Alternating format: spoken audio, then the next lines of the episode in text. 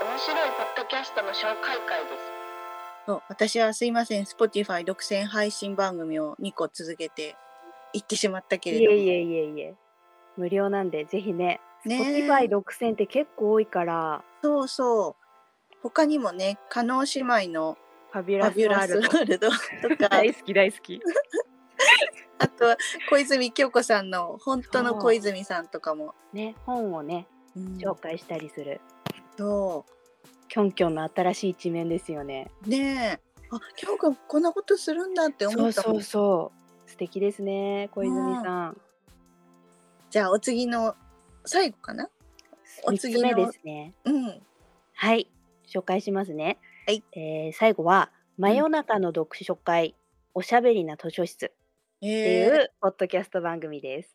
おいはい、でこれはあの講談社ウェブマガジンのミモレっていうウェブマガジンがあって、うんその編集部のバタヤンこと川端さんという女性がうん配信してるポッドキャスト番組です。編集部かそうそう。で、えっと、基本的には、リスナーさんからお便りをもらって、うんそれに合う本とか、うんそのアンサーになる、あの、ちょっと、うん、ためになるというか、解決ではないけど、もうそう、そのためになるような本を紹介していくっていうチャンネル。うわなんか本のソムリエみたいですねそうなんです。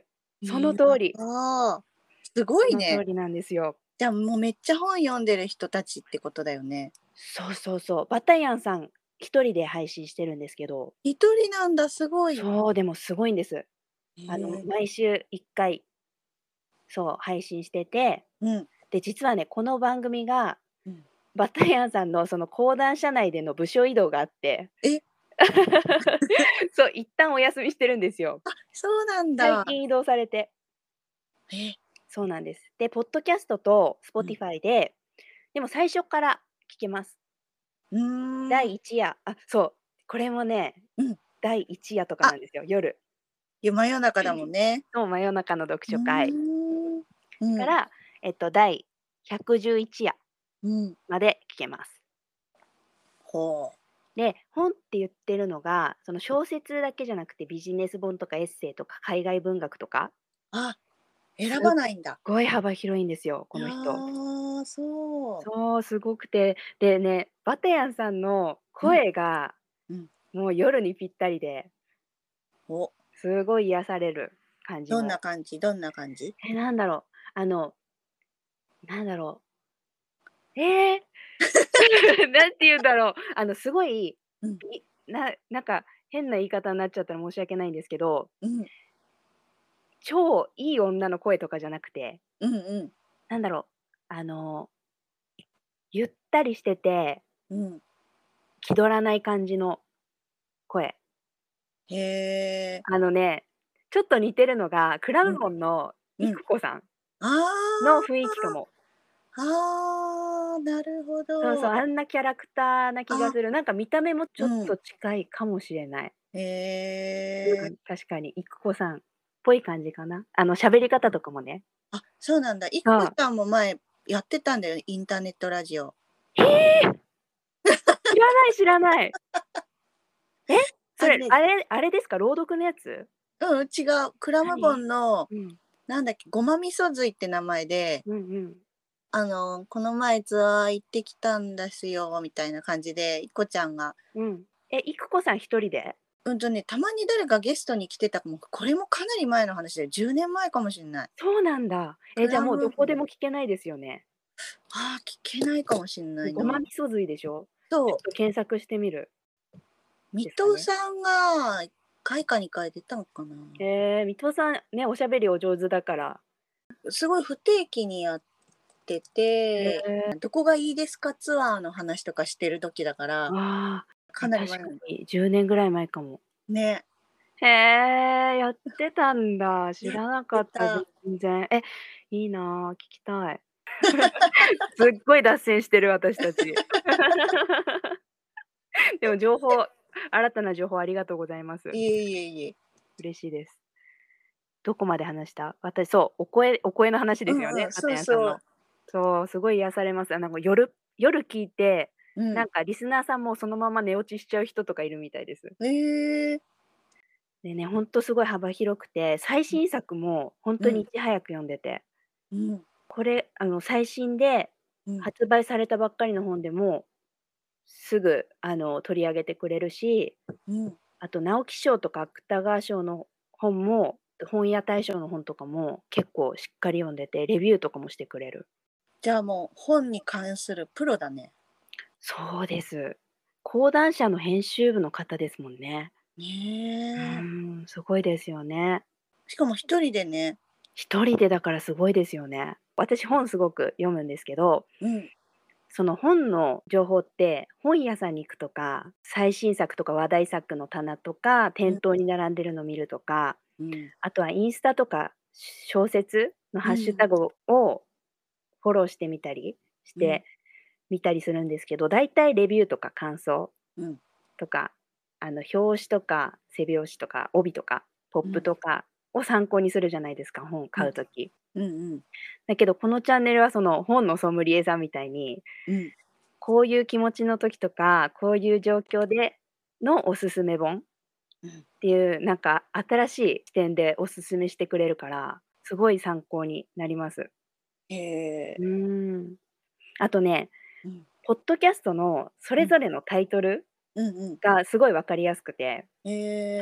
例えば、えー好きになれない人に献身的に尽くすことはできるか?」とかああとあ。は人に言いたくないことを一番身近な人にこそ打ち明けられなくてとかうんあと心がざわざわして眠れない夜に落ち着くコミックエッセイとかそういうなんかすごい分かりやすいタイトルつけてくれててうーん。だからその回ごとのタイトルを見てうんうん気になる回をつまみ食いとかでもいいかもしれないうんうんうん。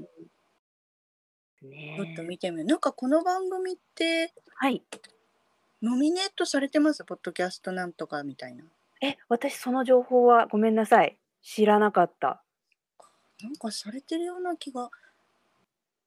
出てこないうん。あでもすごいすごいブックのカテゴリーで2位とかやったね。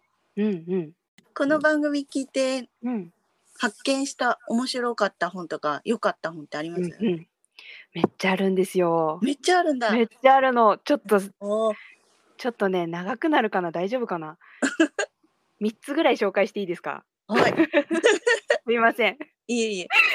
えっとね一つ目は、うん第40夜でうん綿谷さんお話ししてくれてるんですけど、うん。第40夜がこの小説がすごかった2020年ベスト5これえ綿谷さんランキングのベスト5なんですけど、えーちょっとちょっとそれメモるわちょっと待って。うん、そうベストなんとかとかもすごうんいしっかりやってくれてて、上半期ベスト5とか、ああ気になるよね。そうそうあとはねあの連休中にまとめ読みしたいランキングランキングっていうかこれがいいよみたいなちょっと長編なやつだ。そうそうそううん。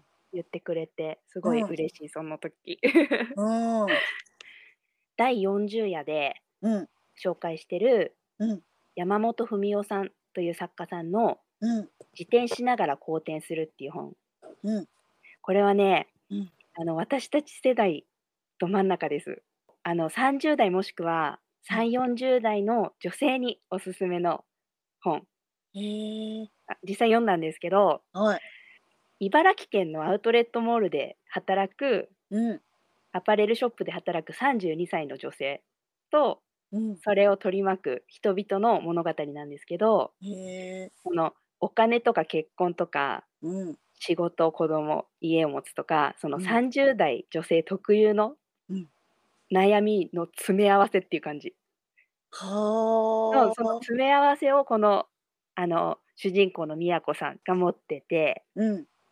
で結局のところ幸せってなんだろうっていうテーマを主人公が考えてそれを追い求めるっていう物語ですね。うん。この人たちが自分が過去に出会ってきた人の中にいそうだしもしかしたら自分だったかもみたいなああなふるうに思ってしまうくらいリアルな描写を書かれる山本文夫さん本当にね30代とか340代の女性特有の悩みに本当にゼロ距離で寄り添ってくれほど。える感じの、なんかすごいすごいうん、本でしたね。そうなんだ。応用力というか。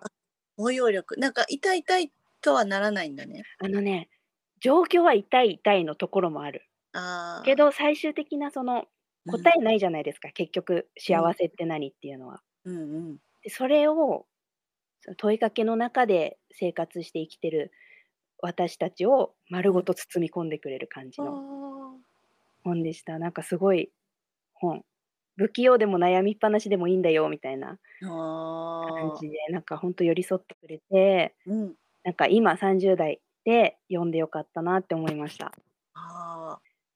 なんか最後まで読むとタイトルの「自転しながら好転する」うんあの自転しながら太太陽とそうだ地ね。球と、そうそれなんですけどうん。その言葉もすごく深く響いてくるうんと思います。まあ。はいこうのん話はどのような紹介のされ方したの。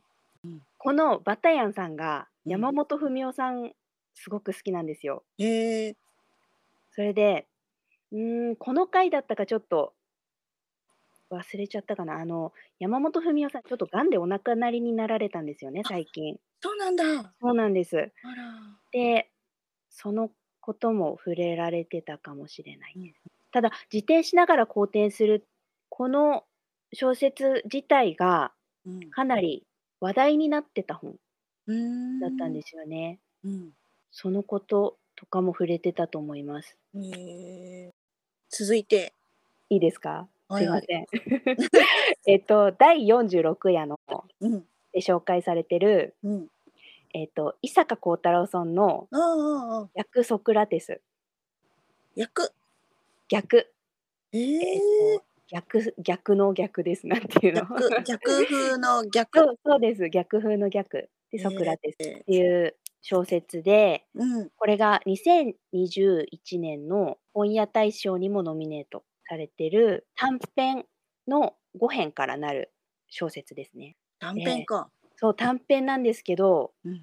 伊坂さんは、まあ、お伊坂さんのお箱というか伏線回収とか短編同士のつながりとかもやはりあるのでうん。この人あの時のあの人だったんじゃないっていうのがいくつもあってマジか。そうそれもよくてしかもそのエピソードもかっこよくてええ。ドキドキしちゃう。ええ これがあのテーマがあ、えっとね、全部主人公が小学生なんですよ。えそう伊坂さんの本でちょっと珍しいかもしれない。そうなんだ。そう、小学生が主人公なんですけど、テーマがね、うん先入観とか思い込みとか同調圧力とか、それをどう打破していくかっていうのがテーマ。へですよねえ。で、この小説はね、嫌なやつが、わーい、出てくる。ええ。嫌なやつが本当に嫌なやつで、うん。例えばあの1話目のタイトル、この本のタイトルにもなってる逆ソクラテスっていう話なんですけど、うん。クラスの担任の先生が超嫌なやつなんですよい。やー最悪じゃん担任最ね。悪なんですよ。あの一人の生徒をいじめるんじゃないんだけどちょっとバカにした他の生徒に比べてちょっと見下した態度をずっと取り続けるんですよね。わーそうするとそあの小学生のクラスメイト他のクラスメイトたちも先入観というかそうなっちゃって、うんうんみんな見下していくんですよ。うんもう同調圧力ですよね。うんねなんか現実世界にもありそうなそう感じリアルだよえね。そうでそういう先入観とか思い込みを打破していこうしてくれる人たちがかっこいいんです。そういうちょっとこうう、ん悪者成敗じゃないけど痛快なそう逆そ転う劇。そうそうそういいね逆転ある逆転あるああいいね。そうなんか逆ソクラテスに出てくる小学生の同級生の安西くんっていう子がいてその子がねうん超かっこいいんですよ。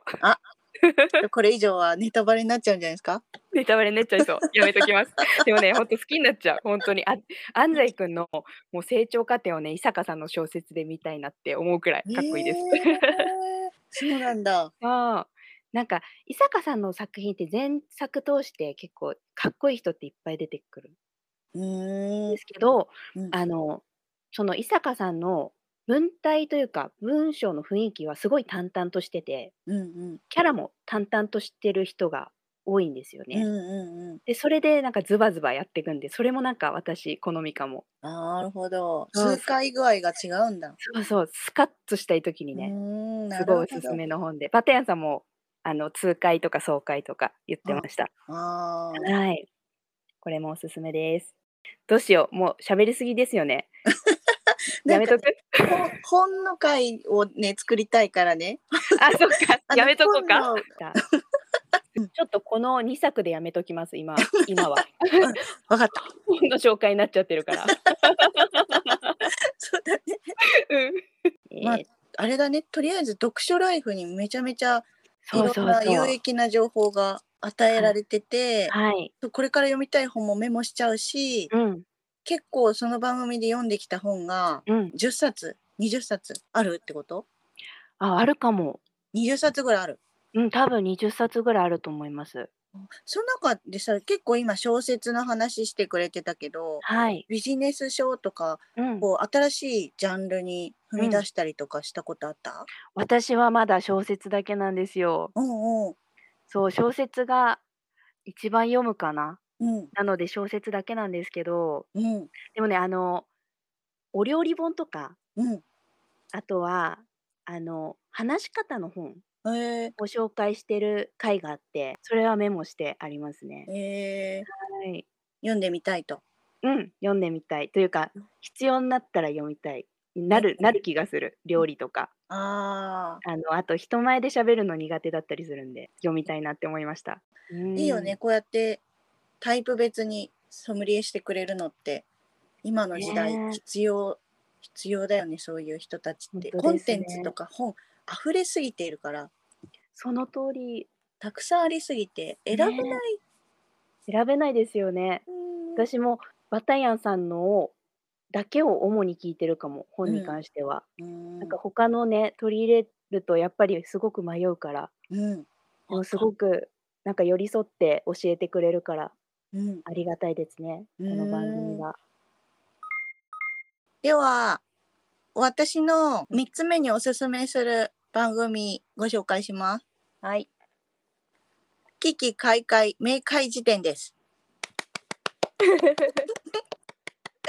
みんな大好き。めっちゃしょこちゃんにずーっと勧めて て、しょこちゃんもずっとちょっと聞いてくれてるみたいなんですけど、うんうん。概要を説明します。はい。コロナになってから時間ができたからポッドキャストやろうとなったドスモノスのラッパータイタンさんとモノナアワレンのギターボーカル玉置周慶さんの2人でやってる自主制作ノラ番組ですね。で日々を薄く支配する言葉の謎やカルチャー怪奇現象を強引に面白がるっていう紹介文で今の時代の中で変化する感覚とか言葉言語あとは本や映画などを参照引用しつつ2人で語っている番組です。うんうん。えー私にとったらこの「危機開会明快辞典」っていう番組ははい。あの音楽やってる20代男性2人の会話を聞きながら自分の時代感覚や感性を楽しくチューニングできる番組だなって思います。坪さんの感性をチューニングするってことと流行りとかしたりとか社会的な問題とかこういうのおかしくないみたいなうんうん。時代感覚ああ、なるほど、わかった。コロナで急速に変わっていった部分あるじゃないですか考え方とか価値観が、大幅に変わる時だそうったよねコロナがきっかけでそうそういったところもこの2人が喋っているこういうのおかしいよねとかこれってムカつくんだけどみたいなうん話がぼんやり考えてたこととちょっと一致してあでその2人がいろいろと雑談しながら言語化してくれてて、ーうんうん割と聞いててすっきりしたなーっていうエピソードも多いんだよね。うんなるほどなるほど始めた時は、えー機械な現象に名前をつけるっていう命名っていう企画から始めたんですよ。あーそれ知らなかったまずはそういう日々を薄く支配するってさっき言ってたけどはいに名前をつけて腑に落とそうみたいなところのテーマで番組を始めてて、もうそのタイタンさんがその命名っていうコーナーやりたいって言って、その頃二人は全然仲良くなくて、ねそれが面白いです よね。タイタさんがスカウトしたんでしょあ会って23回くらいで言葉の感覚が合うなと思って誘ったって言ってたんだけど玉置さんはい。受け身がすごくうまい感じだよね。そうですね。もう何でも受け止めてくれるお兄ちゃんって感じですね。そうツッコミというよりはすごく受けて柔らかくうん、あ隣に置くみたいな、あー、それわかる。タイタンさんの結構鋭い指摘とか、うん乱暴な言葉遣いのさうん「てめえ!」とかすごい 乱雑な言葉遣いで言う言葉もすごく柔らかく受け止めてて面白い感じにまとめてくれてんだよね。そうそう。だから誘ったのかな。ね1回目のね命名の内容をちょっとお話しするとはい。 「飯食いに行ってサラダ取り分けるやつ待ってる間気まずいんだけど」っていうところにうん。名前をつける。いやー、くだらない。最高ですね。 そうこれがまさに薄くて気づかない言語化されてない機械現象なんだよね。なるほどね。そそういうことかう。そういうことかってなるよね。これやりたかったんだみたいな。1回目か2回目の回で収録されてんだけど、はい、ちょっと聞き ます。うんうんこれがねまあうんと一応命名されてるのをちょっと喋っとくとうん。サラダを取り分けてる人は、まあ、ん別に全然気のいいやつなんだけど、うん。その場の空気的に取り分けてるやつが一番偉いみたいになっちゃってるじゃん。だから僕が僕が俺が俺がみたいな感じになる時もあるからうん。サラダビーチフラッ グ。もうなんか取り分けるあのトングみたいなやつがフラッグみたいになっちゃってるんだよね。もう取り合いしちゃうんだ。そうそうそう取り合い取り分けるの取り合いしてるみたいなことを揶揄した言葉みたい。面白い。で玉置さん的には待ってる間のうん。気まずさをうん。判決待ち裁判の判決を待ってるみたいな ドキドキじゃないですか。正座して待ってるみたいな かしこまってね。そうその気まずさがあるよねっていう話をしてなんかの儀式的ですね。 そうだねほらはい確かにあのサラダ取り分ける場面に私も実際それ聞いた後に何回かなった けどいうん。や判決待ちにはならなかったけどうん。サラダビーチフラッグは確かにあるなって思ってえ、やったの、取り合ったの。私は やらないそ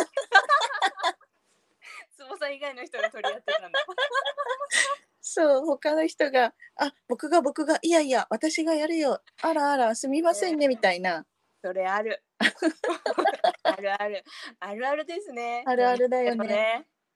そうでもなんかこういう話ってさ話す人によってはうんうん「えなんでそんなこと言及するのいいじゃん気聞かしてんだから」みたいな風にすごくあこう思考を停止している思考停止って言い方もちょっと良くないかあんまり考えない人、あ、うん、その場がうまく回ってるから、うん、特に口出さないでいいでしょみたいな。そうそう、ななん、かそんな細かいところを拾拾ってもまあひねくれてるんだろうなと思うけどそういう細かいところの感覚を見逃さないようにうん、なるべく抽象化してうん、うん、腑に落とそうことをこの番組ではしたいと、なるほど。まあ、そういうことを面白がれる人が私はすごい好きだからうん、この番組はもうおいいなって思って聞き始めてうん、うん、うん、うん。なんかあの日々を薄く支配するっていうそのフレーズがなんかすごいセンス溢れてますよね。そうだよねだからやっぱ言葉好きなんだね。タイタンさん特に。うんタイタンさんめっちゃ本読むんだよ新書とかをよく読むみたいで、図書館行くんじゃなくて本屋に並べられてる本をバーって見て面白そうなのをパーって買うって言ってた。そうなんですね。もう読書家そうそう通ってるんだろうな本屋さん。多分もう日常的にね習慣なんだろうね本屋うん目の前通るのが。その本まあ辞典うん、出したいって言ったのもなんか夢だったみたいなこと言ってませんでした。 そうそうこの番組の目標は、まずは書籍化だからって いうそうだったそうだそうだ私もそれなんか聞いたわ辞書みたいな箱に入ったうんうんドンキ本ができたんですよ。 ドンキボンうん。ドンキ。ドンキ だよ。キョンキョンもキョンキョンも言ってたよ。ドンキ 言本っねてた言ってでもその後と TBS ラジオで「脳刀」っていう脳を盗むっていうタイトルのラジオ番組を玉置さんと二人でできてたりとかするからた。すごいですよ大出世というか。大出世ですよ。ねえ。 1ヶ月だけだったけどでもまあでも四回でしたよね。 4回か。うん、かな。うんいや素晴らしいですよ。でこの番組書籍化と TBS ラジオ出演とうん。アニメ化って いうでアニメか何 それ。嘘。 3段階フェーズ が嘘。え最近の話ですかそれ。超最近の話ですね。あそれ私まだ聞いてない かも。えどういうこと全然想像できない。わかんないよね。ねそうちょっとこれはおいおい説明していくんですけど、お願いします。いやすごいですね。すごい進進化してる人気もすごいいや人気ありますよ。ねだって小泉さん出てましたもんねラジオ。そう本当の小泉さんってねポッドキャストの小小泉京子さんのやってる番組に出てたしねゲストで。ねえびっくりしちゃった。なんかまあそれなりにもともと有名なアーティストではあったんですけど2人ともはい。でそれが結構活動が盛んになったなっていう感じはしますね主に「タイタン」さんが主導でやってる番組なんですけどはい。他に面白いところがあってうん。 2人の会話がどんどんドライブしていくとうん。会話の流れで妄想で架空のキャラクターが作られるんですよ。えそんなことあありましたっけ？初期はね11巻目とか12巻目はい。 11巻目は「タイタン」が終わり際に「じゃあ集計もうね梅雨ですからあの、はいあんまり外に出ないように」って言って集計さんが うん。 「やばい担任かよこいつ怖えな」って言 って「こいつ1組だと思う」って「進学コースだわ」って。でその後平気で家で勉強しろという担任みたいなああ。キャラ付けっていう急に始まるんだそのそう下りが。そういきなり多分キーワードになる言葉が出てきてそれがなんかのキャラクターみたいだなって2人が感じてうん。なんとかかよみたいになってうん。 キャラクターみたいなものができてるっていう構図なんだけど よくキャッチできますね玉置さ受け身がすごくうまいな。でねその次の巻もね12巻目もねん。うん。なんかリスナーが「この番組全然いないから」って言って「この番組を聞いてるのはねあの校長先生だけなんだから」って「ねこれ校長室でしか聞けないからね」って玉置さんが受けたりとかしててああーす ごいね 絶対はってなっちゃう私うんってもうなんかその13巻目もね連続してその学校の先生シリーズになっててなんかハマってるんだ多分収録してるうちになんかキャラできちゃったんだろうね。できちゃったんだうん楽しそこれが私この番組のすごい好きなところでう急な設定でねそうでねそれがねどうやらいろいろな回でいろいろなキャラクターができててへーその多分そのことをうん、後々架空偶像王決定戦みたいなああはいことになってて私その辺です知ってるのあそうだよね私そうがだね多分その辺りの前うんくらいに進めてうんうん聞いてくれてんだと思うんだけどね、うんうんそれが私その架空偶像王決定戦でこの中タイタンさんと玉置さんの会話で一番面白かったし印象残ってるなっていうキャラを Spotify のリスナーが投稿できるみたいなコーナーがあってうんうんでそこに書き込んだよやつを読まれたんですよね番組 内で。もうなんか感激して翔子ちゃんに LINE 送ったもんね。うん。LINE 来たもんね。うんもう誰にも喋れなくってこのことって言ってそうそれで紹介されたの一個言っとくとディズニーランドのメインのアトラクションそのものじゃなくてその柱のデザインとかディティールに反応するやつっていうのをうん。うん2人が言ってて、うん。自称クリエイターの人とかが、まあ、ディズニーランドとか訪れるとうん。アトラクションじゃなくて柱見て、うんあーこここんなんなってるんだすっげえなここまでやられちゃったら俺もう勝てないじゃんっ て独り言みたいなの言い出すやつってう言っんてうんうん「なあ」とか言って勝手に土俵に上がって勝手に負けてくやつなって言ってて。うん。いや面白かったあれ。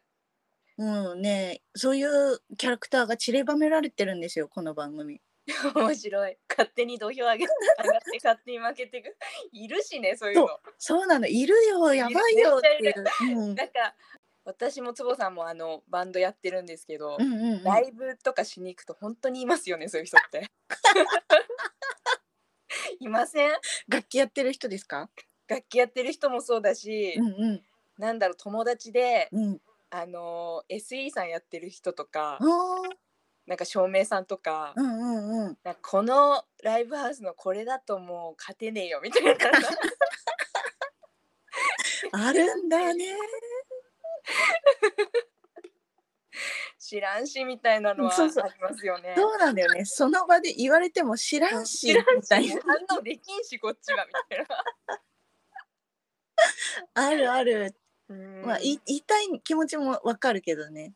そうねうんわかるけどね、私もバンドやってるから逆になんかドラマー目線でバンドメンバーだけにこのバンドのここがこうだったねとかうんちょっと話すことあるんだけどうんうんそれもなんかこうね知らない人に言ったら「うんうん知らねえしお前の演奏を聞かしてみろし」みたいな確かに感じの話なんだよなって思ったり、気をつけないとね うん、私たちも、本当だようん いつ自分がこの架空偶像になんかわからないっていう 勝手に土俵上がってるそうそ勝う手にそう負けてるかもしれないし、ね、そうそうなのよウケんなって思ってうんいや鋭い鋭いなって思ったんだよ、いや素晴らしい鋭いうん、なんかね書籍化してる内容の中にももしかしたらこの辺の話が入ってるかもなんだけどあ私書籍買いましたえ嘘マジっすか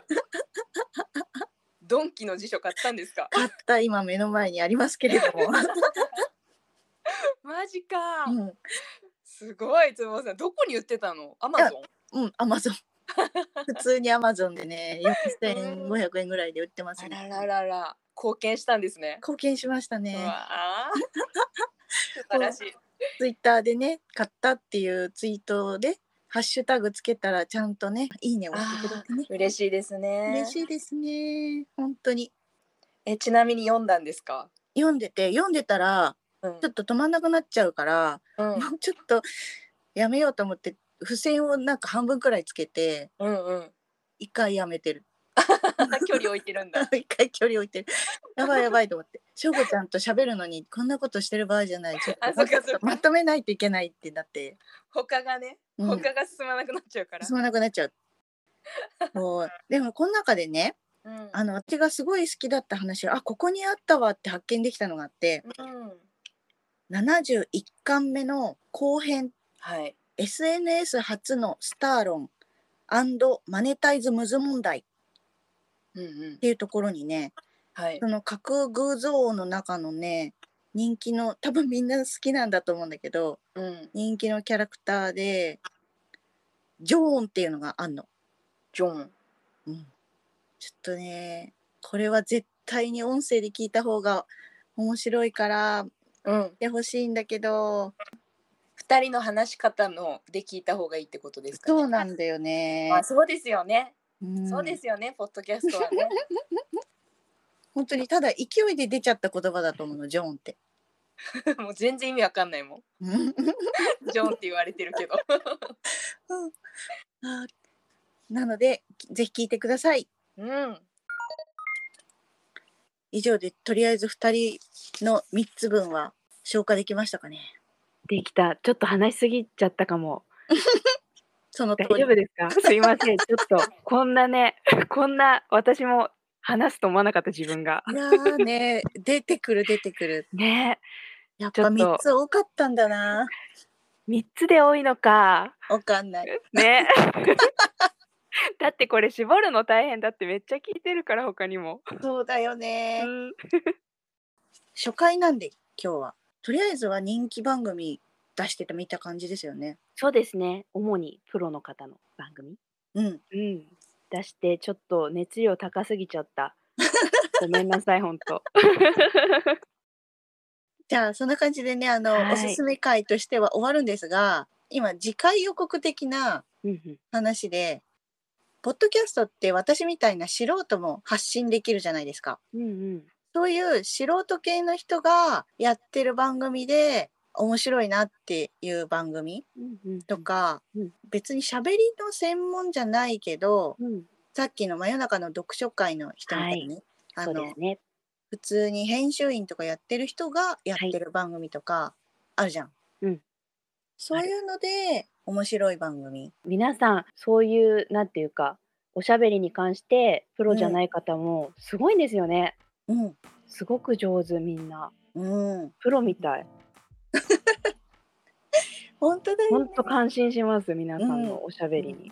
だからなんかすごく、まあ、そういう動画配信とかニコ生とかで鍛えられている若い人たちも出てきてるんだと思うんだけど素人がこうやってどんどん配信して喋り方もそういう風にうまくなっていく時代だよねと思いますよ。時代ですね、うん特有の。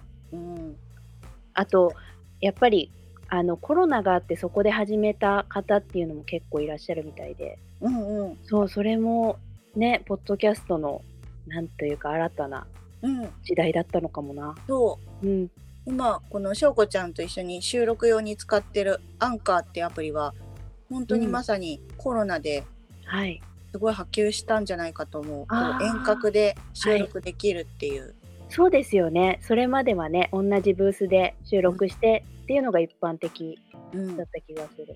どうしてもコロナでもう一緒のブースでは録音できないみたいなことが、うんこういうのの発展を促したんかもね。